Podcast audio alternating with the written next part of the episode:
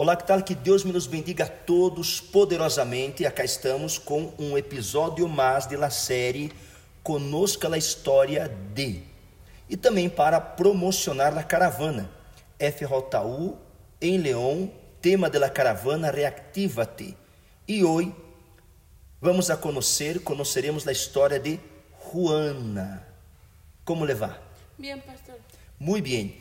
Cuente-nos Juana antes e Juana depois de chegar à igreja, conhecer a FJU. Sinta-se a gusto. Bueno, pastor, yo soy la menor de tres hermanas y a causa de eso fue cuando empezó todos mis problemas, porque mi hermana mayor tenía esquizofrenia, la otra era depresiva y yo siempre me sentía a un lado. Siempre la atención de mi mamá era para ellas, mi papá por su lado y yo siempre sola siempre hasta jugaba sola, todo, siempre yo estuve mm, a un lado, hasta mis hermanas siempre me echaban carrilla hasta la fecha, pero ahorita ya no me afecta, pero antes me afectaba porque me decían que yo era adoptada. Porque yo siempre estaba a un lado y a causa de eso yo empecé a apartarme, a ser una muchacha complejada, porque en la escuela desde pequeña también siempre sufrí bullying, o sea, de todo tenía yo miedo.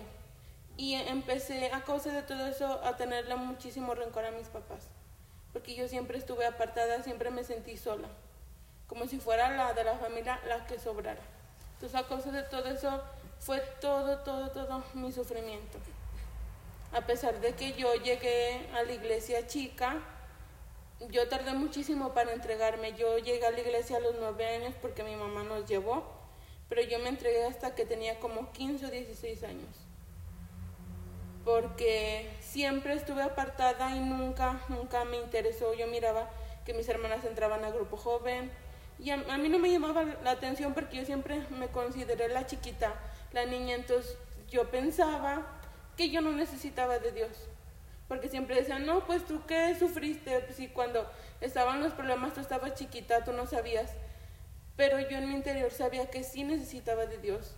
Siempre sufrí, pero yo me creí eso que me decía la gente, que yo no lo necesitaba porque yo, yo no sabía lo que había pasado. Entonces, yo estuve en la escuelita, en aquel tiempo se usaba que había obreritas en la escuelita y yo ayudaba, pero yo sabía que en mi interior yo estaba mal. Yo sufría mucho porque en la escuela eran pocas personas las que me hablaban, siempre los muchachos se burlaban de mí, mis amigas me hablaban nada más porque les convenía. Entonces, Mm, mi corazón siempre estaba triste, yo era seria, siempre estaba apartada de todas las personas y nunca platicaba con nadie, siempre me decían, ah, la chiquita, la, la curiosita. Y yo me creí todo eso, pastor. Entonces, para mí no era fácil, pero yo misma no lo aceptaba. Hasta que yo me di cuenta que yo necesitaba de Dios, porque yo miraba ya el cambio en mis padres, porque ellos tenían muchísimos vicios cuando llegamos eh, cuando yo vi el cambio en mis hermanas, yo las miraba distintas, bien en grupo joven. Yo decía, es que a pesar de que yo soy la chiquita, yo necesito. Entonces, yo tardé muchísimos años para entender eso y hasta que yo quise y abrí mi corazón fue cuando me liberé. O sea, la gente colocava um rótulo em Juana e você aceitava aquele rótulo. Uhum. Ou seja, você, bueno, se fulano me ha dicho é porque assim sou. Se fulano me disse isso, tenho que aceitar. Então você aceptava os rótulos, verdade? Era, era tanto mi, mi complejo de, de ser la chiquita que siempre lo acepté. O sea, yo pensaba que no necesitaba, porque en mi mente yo no sufría, pero en mi interior yo sabía que sí sufría. Entonces me lo creí tanto que duré muchísimo tiempo para entender eso y para poder liberarme a pesar de que yo ya estaba en la iglesia, de que supuestamente yo ayudaba a otros niños en la escuelita. E qual foi o momento, por decirlo assim, reactiva-te, Juanita? Ou seja, o momento em que você se deu conta, bueno, você já sabia, não? Necessito de Deus, mas qual foi o momento que você disse, necessito buscá-lo, aferrar-me, entregar-me, porque desde os nueve te dijo que se entregou a Deus de verdade com os 15 ou 16 anos, não? Foi o que dijiste, verdade? Então, pero qual foi o start que você despertou, por decirlo assim? Cuando yo vi que mi familia ya estaba bien y yo no. Entonces, yo vi que mi, mi hermana la más grande ya se había liberado, la, la mediana también, mis papás ya no tenían vicios y yo siempre trataba de, de encajar con las personas. En, la prepa yo hacía lo que las muchachas me decían para, para que me aceptaran. Entonces hasta que yo vi que ya era todo distinto y que por más que yo hiciera para encajar con mis compañeras o en otras partes, no, o sea, por, por más que yo insistiera en hacer eso, no lo iba a lograr. Me di cuenta que la única manera de yo estar bien era entregarme a Dios. Porque por más que quisiera agradar a las personas, nunca las iba a agradar. Porque ese era mi problema. Yo trataba de agradar a todo mundo para caerles bien, para que me aceptaran. Pero cuando yo me di cuenta de que eso no iba a suceder fue cuando yo dije, es que yo tengo que aferrarme de Dios.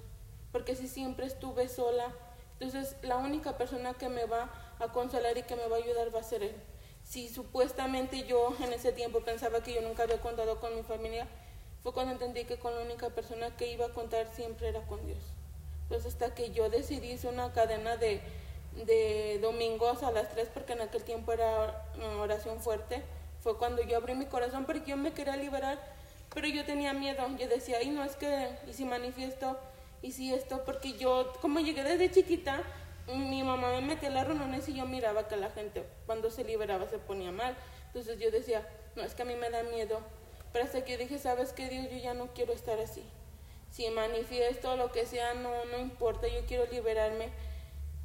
Y eso a mí se me quedó muy marcado, pastor, porque fueron tres domingos en los que yo manifesté, pero de ahí mi vida cambió.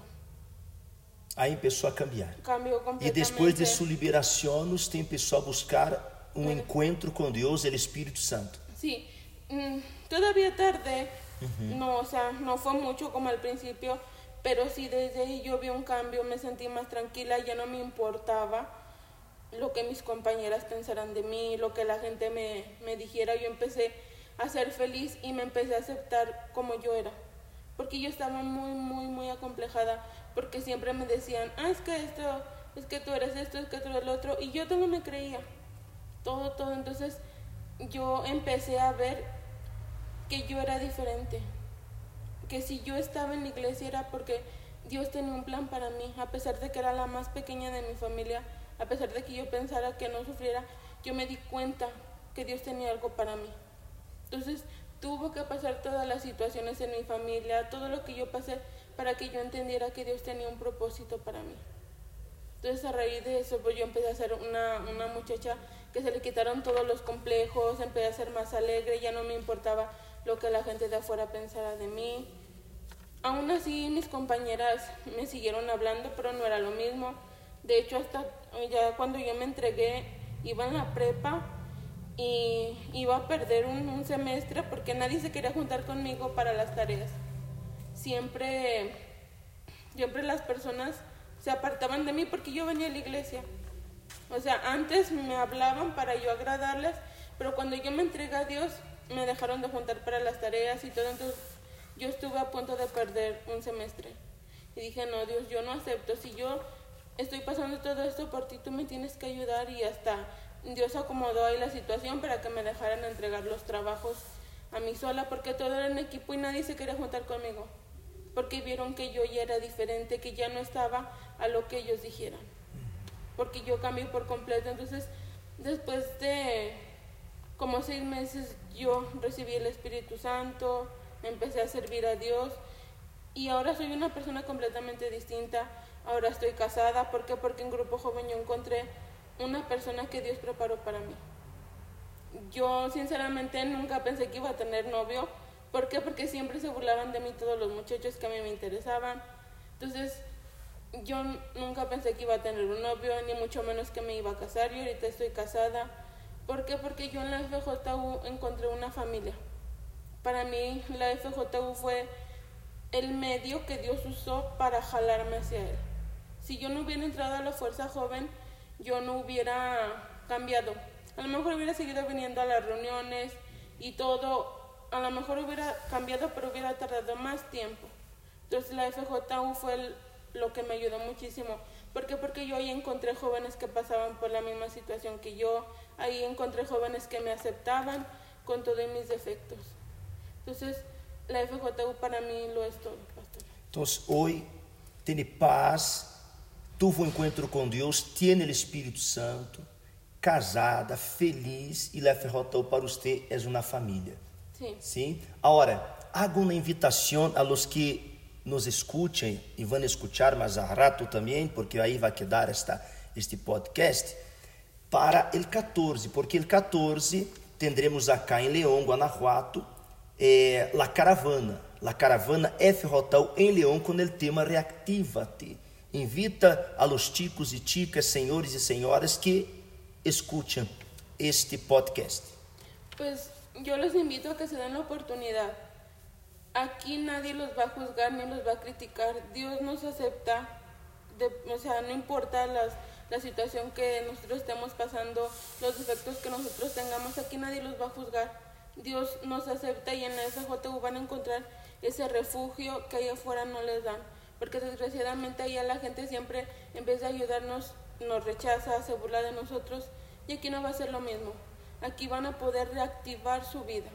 Va a poder haber un cambio. Y yo les aseguro que si vienen ese día el 14 a la una, van a salir distintos. No van a salir las mismas personas. Van a salir distintos, van a ver un cambio en su vida.